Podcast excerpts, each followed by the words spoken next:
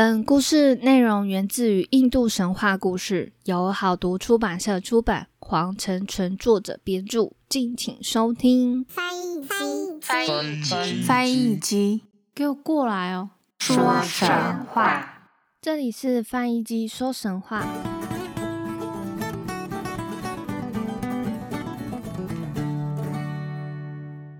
欢迎收听翻译机说神话，我是翻译机，今天也跟大家分享两则小故事。那我们就开始今天的故事吧。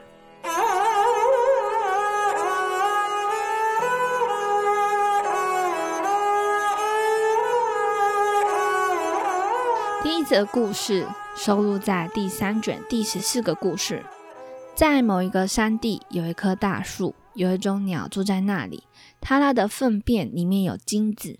有一天，有个猎人到这个地方打猎，这个鸟就把屎拉在他的眼前。猎人看到这些屎在往下落的时候变成了金子，吃了一惊。哎呀！从我当小孩的时候起，我就干捉鸟这一行，到现在八十年了，从来没有看过鸟拉的屎会变成黄金啊！他想了一下，就在那一棵树上张了一张网。那一只傻瓜鸟跟从前一样泰然自若的落下来，就在那一刹那，它就被网住了，然后被猎人关进笼子里带回家。猎人看着这只金鸟，心想：我要怎么对付一些惹是生非的家伙呢？如果有人看到这只金鸟，一定会去报告国王的，这样我的性命就难保了。我还不如去把这只金鸟的事报告国王嘞。于是猎人就到了王宫中，报告了国王。国王看到了这只金鸟，他的眼睛睁得大大的，快活的不能再快活了，说道：“喂喂，侍从们，你们要好好的把这只鸟给我看守住，它愿意吃什么喝什么，就给它什么。”大臣们于是说道。陛下，你只是根据那一个不可靠的猎人的几句话，就把这一只鸟儿留下，我们怎么办呢？有人曾经在鸟粪便里找出金子吗？你还是把这一只鸟从笼子里放出来吧。国王听了大臣的话，就把它放了。这只鸟就站在门框上，拉了一泡金屎，并念了一首诗。我首先就是一个傻瓜，其次就是那个捕鸟人，国王和大臣们也是。总而言之，傻瓜一群。然后就飞入空中，愿意飞到什么地方就飞到什么地方去了。故事二：怕老婆的阎王。阎王在阴间里待烦了，因为阴间永远黑暗，充满了悲伤。虽然说他的仆人不少，却没有一个朋友。所以他整天总是孑然一身，十分寂寞。阎王虽然是个死亡之神，但他也有享受一下人生乐趣的愿望。他想要变换一下生活环境。一天，阎王来到人间，他感到人间充满光明，阳光普照大地，微风拂面，百花盛开，到处是鸟语花香，大地上每个人都十分幸福。忽然，他看到一个长得健壮、漂亮的女子和一个男人打架，还把那男人打得落荒而逃。阎王一下子就喜欢上这个女子，他想，这个女子做我的夫人非常合适，我应该和她结婚。可是，我如何才能得到她呢？如果我派我的使者去的话，他们只能带回她的尸体。看来得到他的唯一办法就是自己变成人，到人间去与他结婚。阎王打定主意，后来到了人间。他这时已不再是恐怖的死神，而是一位英俊潇洒的小伙子。他一到人间就找到了那位女子，并和她结婚。这位女子叫做拉达，他们相亲相爱，在一起幸福的生活几年。几年后，拉达生了一个男孩，把全部的时间都花在照顾孩子上，对阎王的关心变得很少。而且，他开始为孩子和自己不断的向阎王提出各种要求。阎王总是尽最大的努力去满足他的要求，但长期下来，总会有不顺心的时候。每当此时，拉达便会和阎王争吵，抱怨个没完没了。说阎王什么事也不会做，随着时间的推移，拉达越来越无理取闹，闹得家里鸡犬不宁。另外，拉达一天天在变老，而阎王却青春永驻，如同结婚时一样年轻。阎王没有什么经济收入，不能满足日常开支的需要，所以他们家里常常缺钱。拉达希望丈夫能多赚些钱，使他们生活更宽裕一些。为了家庭，阎王不得已去行医。他制作各种药丸出售给病人，他的药非常的见效，所以不久生意就兴隆起来。可是拉达对他的态度一点都没有好转，甚至变本加厉，这使阎王烦恼的不得了。最后，只要一听到拉达的声音，他就躲藏起来。现在，阎王感到阴间的黑暗与寂寞、悲伤的生活也比人间的生活好。有一天，他受够了妻子的唠叨，一气之下回到了阴间。阎王离去后，拉达并不难过，他只管一心一意的照看孩子，根本不把根本不把丈夫的事放在心上。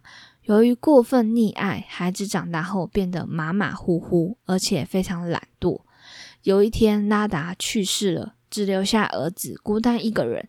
他没有上过学，也没有学过什么本领，根本不懂得赚钱维持生活。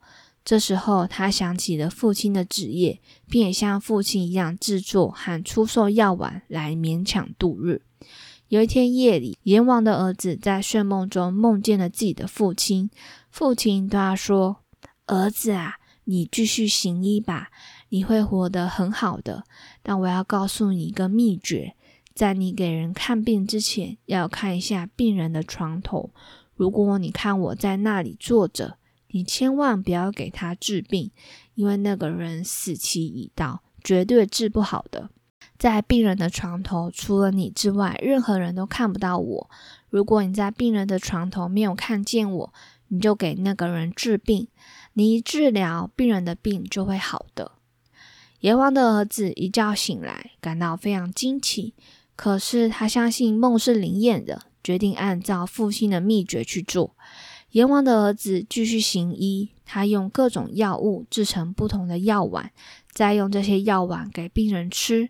每当他去治病的时候，他总是先看一下病人的床头，若是他父亲没有坐在那里，他就治病；否则他就不治。不久，人们就便发现。阎王的儿子治病灵验，简直药到病除，而他不治的病人就一定会死。有一天，国王的独生女患了重病，御医久治无效，全国所有有名的医生都束手无策。这时，有人向国王推荐了阎王的儿子，国王便派人把他请来。当阎王的儿子来到时，他先看了一下公主的床头，发现他父亲正坐在那里。阎王的儿子叫闲杂人等全部出去，对父亲说：“父亲，这是我一生中最难得的机会。如果我治好了公主，我便会得到很多奖赏，也会很有名的。所以，我恳求你，请你放了他，你赶紧走吧。”阎王说：“不行，孩子，这不可能的。其他条件我都可以答应你，但公主我是一定要带走的。”这一切都是命中注定，你不能改变，我也不能改变。阎王的儿子抓着父亲的手，再次恳求，请父亲饶过一命。但是阎王说什么也不同意。阎王的儿子没有灰心，他再三恳求，阎王让他逼得没有办法，只好让公主再活三天。三天后，我一定会带走她。说完，阎王就消失了。阎王的儿子一直坐在屋内守着生病的公主，她的病情越来越严重了，整天躺在床上，面色蜡黄，双眼紧闭，什么东西也吃不下。阎王的儿子知道公主的病情已经无能为力了，他悲伤的坐在那里等待阎王的到来。三天期限一到，阎王来了，他很可怜自己的孩子，但又没有任何办法来帮助他。阎王的儿子一看到父亲显影，突然福至心灵，他转身朝门口喊道：“妈，你干嘛这么晚才来啊？快到屋里坐吧，父亲在这儿。”听到拉达来了，阎王吓得面如土色，他顾不得要公主的命，一刻也不停的离开人间跑掉了。这时，公主睁开双眼，阎王的儿子给她了三四个药丸，公主立刻就痊愈了。阎王的儿子想，命运是可以战胜的。国王和王后非常高兴，他们非常感激阎王的儿子，就让公主嫁给他。此后，他们一直过着幸福的生活。以上就是这两则小故事。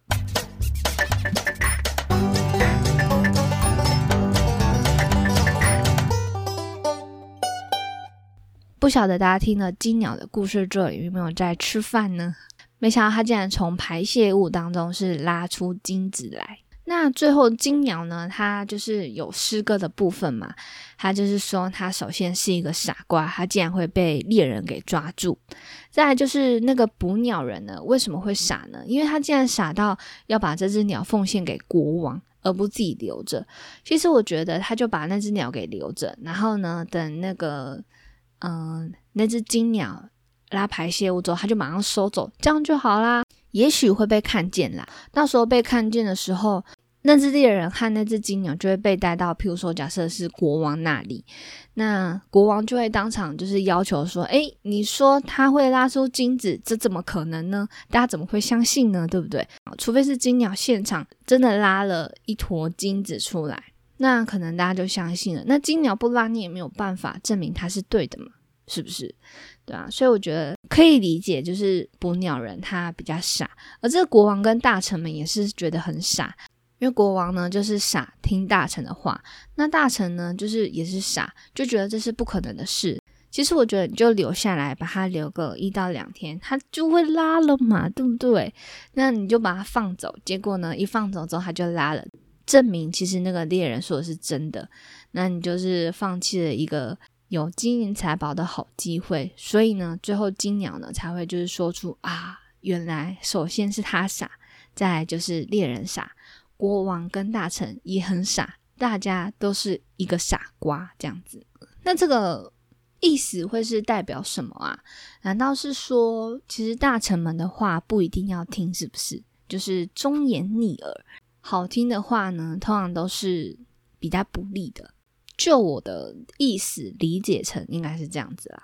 对啊，关于今年还有一个很奇特的部分，像是那个猎人，他就说从我当小孩起，我就干捉鸟这一行，到现在已经八十年了。所以假设他从小孩啊，顶多嗯有印象的大概就五六岁吧。呃，假设算五岁好了，五岁，然后加八十年，八十五岁了耶！没想到八十五岁还可以就是活着，因为感觉像是以前的时候活到八十五岁真的是非常高寿了、长寿了，对不对？你活到六十就算非常长寿了，更何况是又再多活了二十五年。呃，没想到在那时候印度竟然就是有那么长寿的人呢。就是活了八十五年，还可以再捕猎，还可以抓了一只鸟，我觉得也是一个非常神奇的地方。再来就是阎王怕老婆，我觉得阎王真是太可爱了，一听到老婆的名字就吓得逃走了。那我觉得这个儿子其实也还蛮聪明的，就是知道用母亲啊，然后吓跑自己的爸爸这样子。那不晓得阎王的儿子就是在行医的部分，就是有没有遇到就是同同行啊，就是眼红，就是想说，哎，奇怪，他是用什么方法这样子？他不治的人就一定会死，然后治的人就一定会好这样子。如果是我，我可能就会去偷偷的观察他，或是跟踪他，看他有没有什么配搏这样。